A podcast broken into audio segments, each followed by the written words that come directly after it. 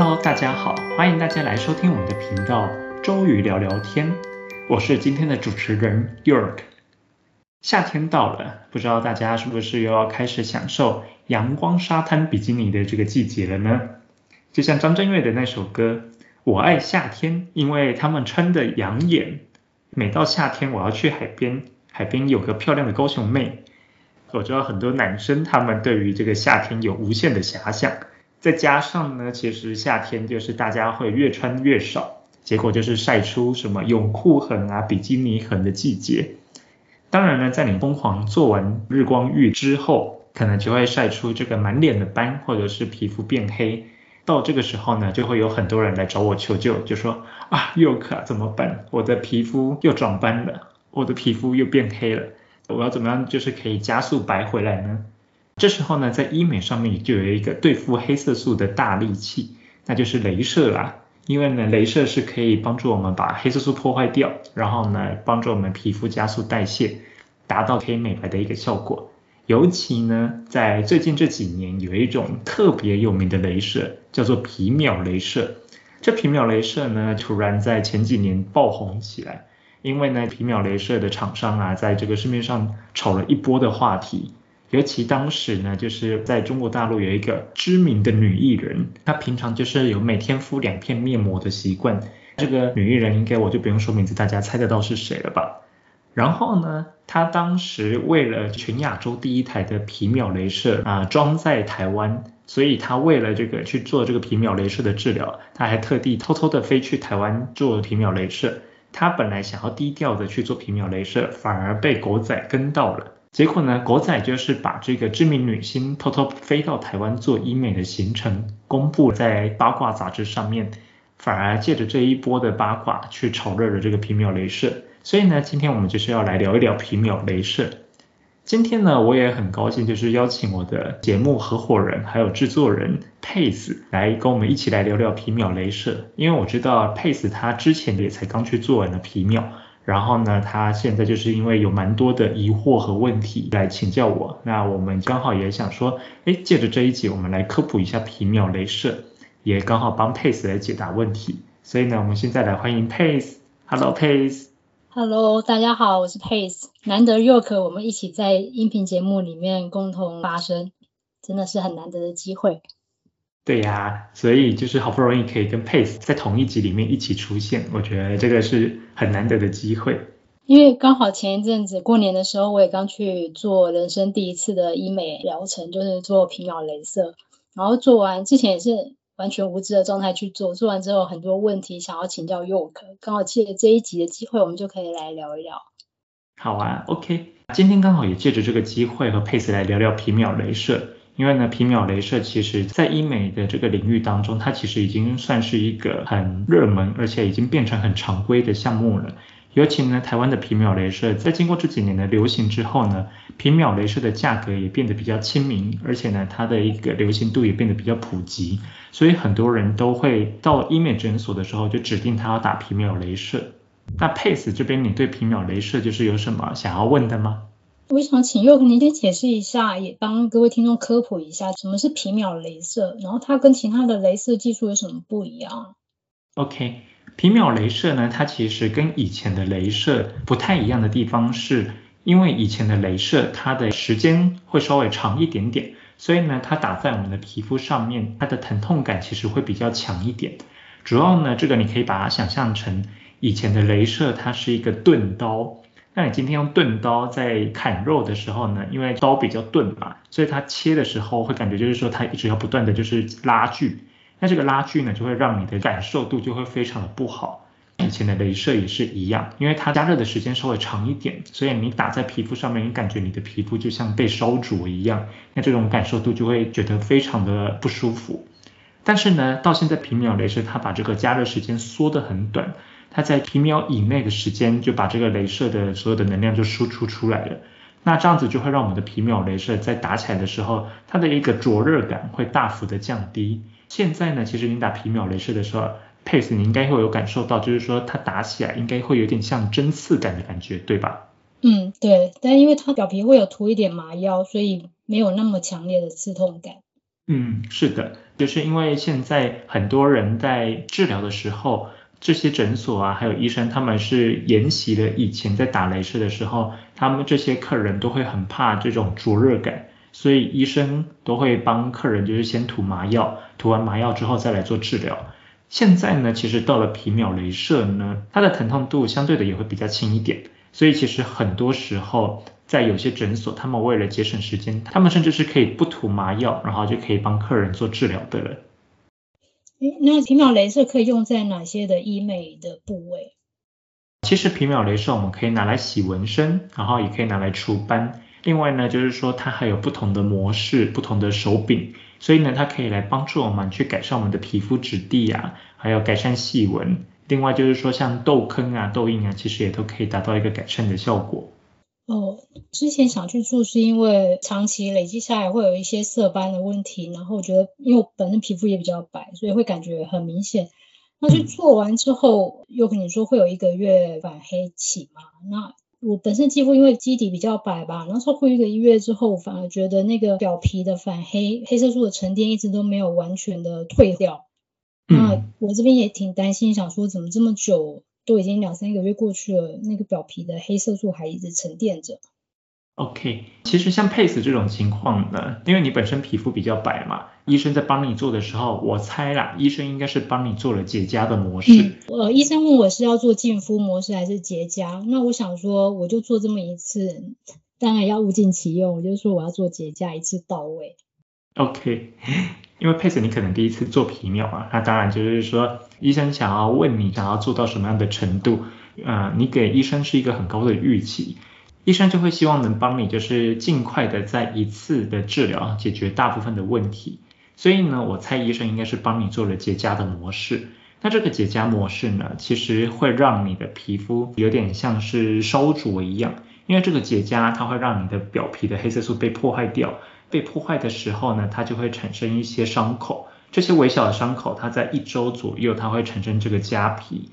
然后呢，这痂皮它脱落之后，它其实会在皮肤上面出现短暂没有黑色素、比较白皙的时间。但是如果你在这个脱痂之后没有做好防晒，反而跑出去晒到太阳，而且被紫外线攻击的话，它可能会去刺激在你皮肤底层的黑色素细胞。黑色素细胞觉得，哎，我的黑色素怎么都不见了，它就会开始接受到一个指令，让它开始分泌大量的黑色素来保护自己。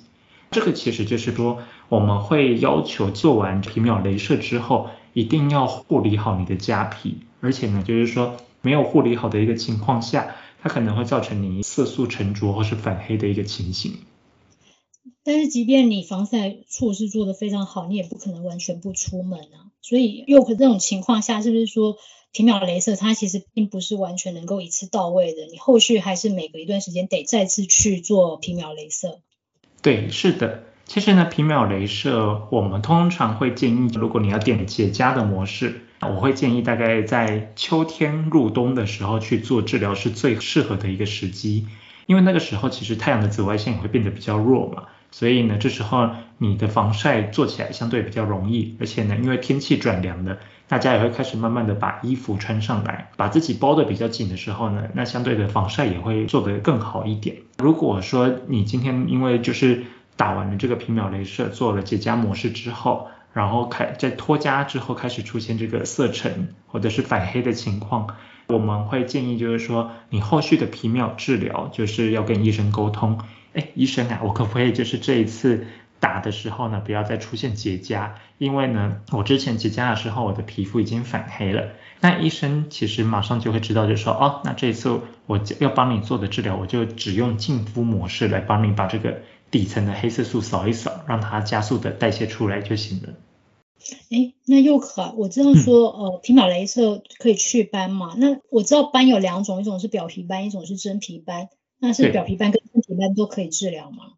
啊，其实呢，皮秒镭射它可以治疗表皮斑跟真皮斑都可以的。不过呢，我们在选择表皮斑和真皮斑的时候，我们要特别注意一下，我们选择表皮斑和真皮斑都是以这种良性的色素增生的斑为主。所以呢，如果你今天是恶性的皮肤癌或是皮肤病变的话，那这个都不是适合用皮秒镭射去做的。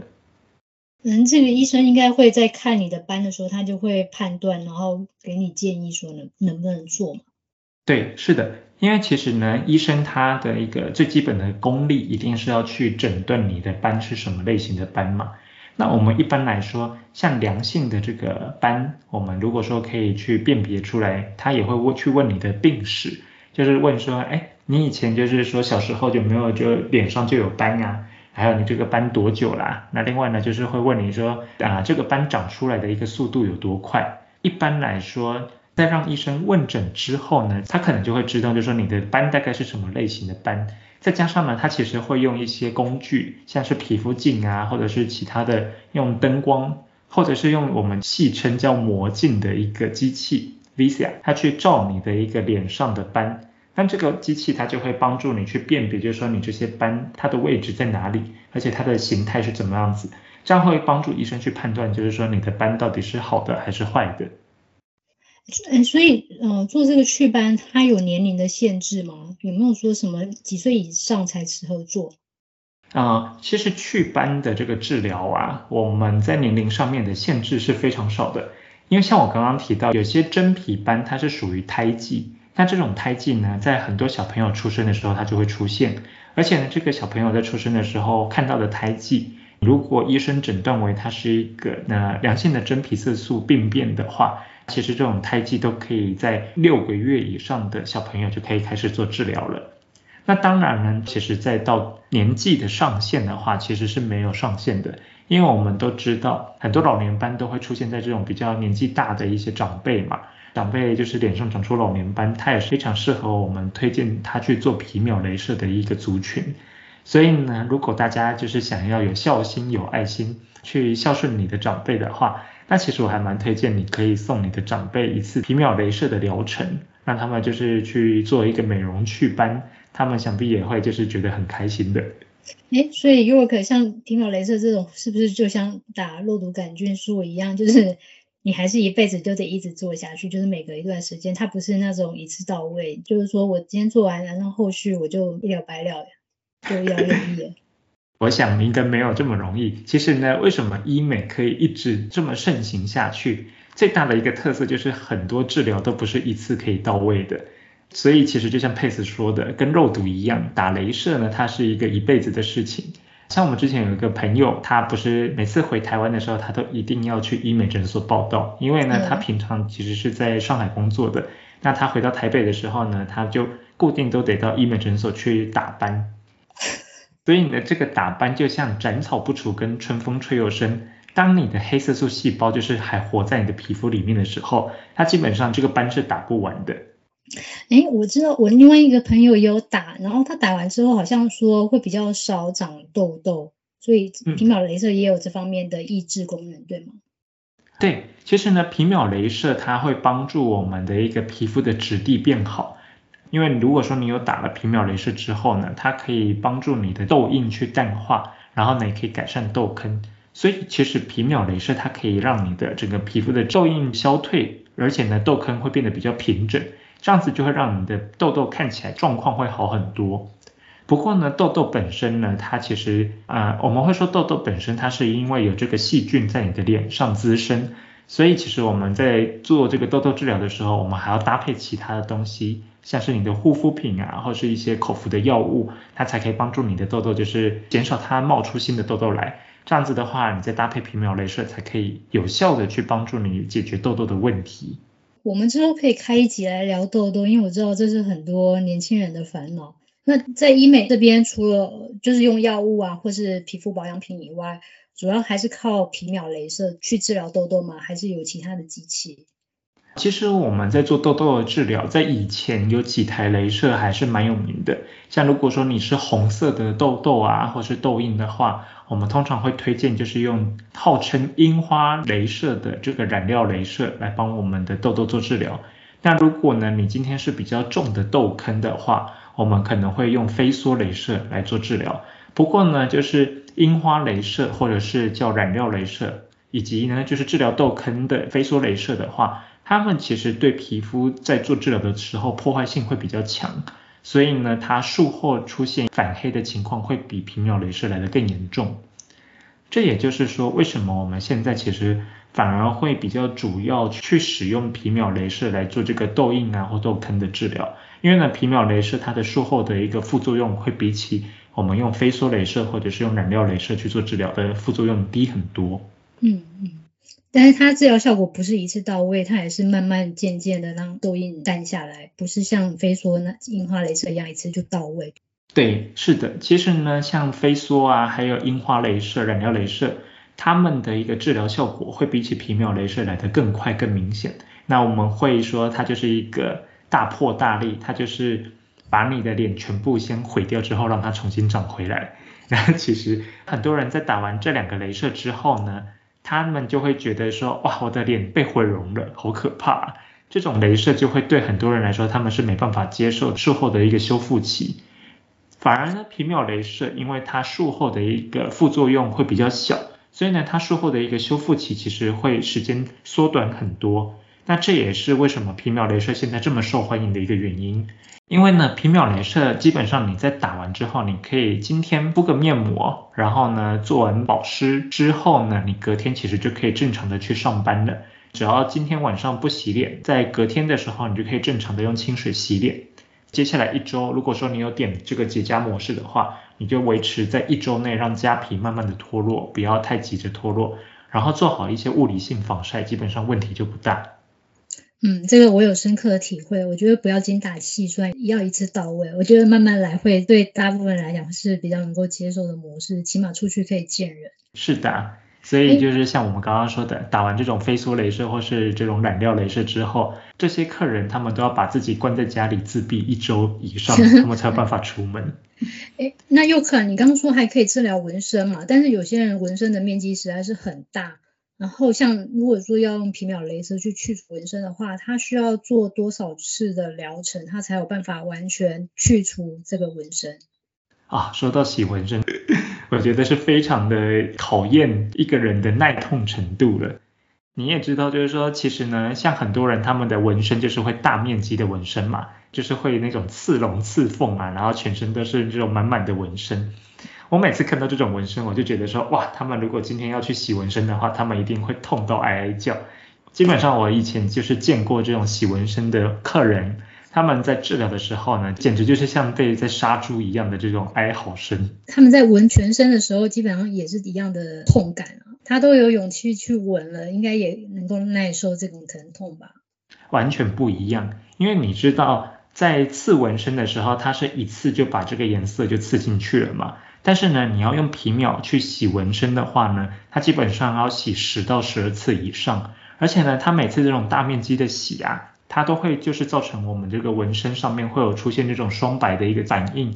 那这个呢就相当于就是说它其实是用皮秒镭射很高的这个镭射能量去破坏你的纹身颗粒，那因为这个纹身颗粒太浓了，所以它会产生很大量的一个爆破，这个爆破呢就是在你的皮肤上面你就会感受到很强烈的痛感，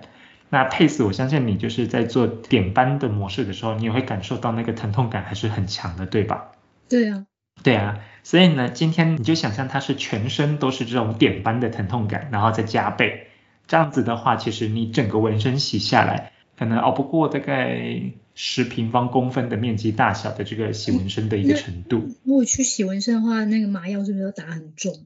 哦，其实那个洗纹身，就算它是敷麻药的话，很多人都没办法接受那种疼痛度。所以呢，其实反而如果说你要做大面积的洗纹身的时候，他可能都要去注射麻药了。你刚刚说要一次那个洗纹身的话，要十到十二次，然后那个每个疗程的间隔大概会多久？啊，如果要洗纹身的话，因为它的色素颗粒太浓了，所以呢，我们其实一般会建议你洗纹身的一次到一次之间的间隔大概要两个月以上。这样子才有办法让我们的一个纹身颗粒有效的被皮肤代谢。等你的皮肤修复之后，然后再来做下一次的治疗，这样才不会对你的皮肤损伤太大。嗯，那你这样如果是大面积，等于几乎要两年的时间，你才能完全洗掉。哎，对，所以呢，就是奉劝大家要去刺龙刺凤之前，真的要好好想清楚。这怎么见人呢？夏天的时候，整个大面积曝晒在外面。对呀，所以呢，我都会就是警告要去刺青的人，就是说你要想清楚哦，你以后洗纹身会非常可怕，到时候要用皮秒镭射洗纹身的时候，你就会知道那个才叫锥心刺骨。嗯，但是真的要好好想清楚，不要太冲动。对呀。哎，那又可哪些人是不适合做皮秒？有什么禁忌吗？啊，皮秒镭射呢，其实我们有一些患者是不适合做的，像是第一个呢，如果说你以前做过镭射，然后呢会对这个镭射的光线过敏的话，那这种人是不适合做的。第二个，一般的怀孕妇女，我们都不建议她就是在怀孕期间来做任何的医美治疗，尤其呢就是说，因为医美的治疗对她来说不是一个必要的医疗行为，所以就是说她在怀孕期间，我们会建议她说。你要不要等小孩生完了之后，然后等你哺乳完了，我们再来做这些镭射啊，或是做这些医美的项目，这样对你来说也比较安全，而且呢，对宝宝对胎儿也会比较放心一点。那第三个，如果你是这种恶性的皮肤肿瘤或是皮肤癌的话呢，那我们会不建议你就是做皮秒镭射，因为恶性的皮肤肿瘤或皮肤癌一般来说，可能你都要去动手术把它切除。那这个会由皮肤科医生来帮你评估，确定你这个是恶性的皮肤肿瘤或是皮肤癌的时候呢，那他会采用不同的一个治疗方式。第四个，如果说你的治疗部位有一些发炎啊，或是感染，或者是有一些开放式的伤口，那其实呢，你应该要先寻求医生帮你把这些正在发炎或是感染，或者是有伤口的部位先治疗好之后，我们再来用皮秒镭射去做皮肤美容的治疗。那第五个呢？如果说你近期就是才去暴晒过的，节目一开始提到的，就是每到夏天我要去海边，因为就是你要去看阳光沙滩比基尼的时候呢，你这个刚晒完的皮肤，它正好在这个黑色素非常活跃的一个阶段，这时候呢，如果你再去做皮秒镭射的话，它很有可能会造成你出现反黑的几率会大幅的增高。第六个呢，就是说。如果你有在服用一些对阳光敏感性的一个药物，像刚刚我们提到在做这个痘痘治疗的，它其实呢，它会服用我们在第一集有介绍的，就是这个 A 酸和 A 醇，它有在口服的这个 A 酸，或者是它有在使用这个外用的 A 酸或 A 醇这一类的产品的话，这一类的产品我们都不建议它在使用期间以及它停药之后六个月内去做皮秒镭射，因为他们在服用这个药物或者是在涂抹这个药物的时候呢，他们的皮肤会是比较脆弱、比较干燥的。那这时候再去做皮秒镭射的话，可能会对他们的皮肤负担太重。哦，所以平常如果有在做早 C 晚 A 的话，你还要注意要隔半年之后才能再去做皮秒镭射。啊，一般来说晚 A 的部分，如果说你是用外用的话，基本上你只要间隔大概半个月到一个月以上。你停用之后，你就可以来做皮秒镭射了。但是呢，如果你是有在口服 A 酸的药物的这些使用者的话，那我们会建议你要停药大概半年左右，你才可以再进行皮秒镭射的治疗。哦，那因为手术完之后的保养护理要怎么做会比较确实？因为啊，虽然医院也会交代你，但是我觉得医院交代的并没有很完整，我自己感觉啊。那在术后的护理这一块呢，其实我们一般来说，我们会建议你刚打完皮秒镭射，像 Pace 你是有点结痂模式的吧？所以呢，其实我们会建议就是说你术后的保湿一定要做好。那保湿会怎么做呢？我们一般来说就是会建议在做完皮秒镭射的一周以内，就是七天以内，你要学那位知名女艺人一样，每天敷两片面膜。这样子呢，才可以确保你皮肤的保湿，才能做到就是最好。我们会建议就是说，能敷医用面膜，就是那种成分越单纯，而且呢是医美诊所里面推荐的面膜是最好的。如果说你觉得这个医用面膜太贵的话，你也可以去买一些市售的一些保湿面膜，但是呢，就是尽量不要去带有一些功效的成分的面膜，像是如果说有美白啊，或是有一些抗衰老的一些成分的面膜，至少你在这一周里面先不要使用。然后呢，接下来就是在你脱痂的期间，我们会建议就是说，你的痂皮要越晚脱落越好。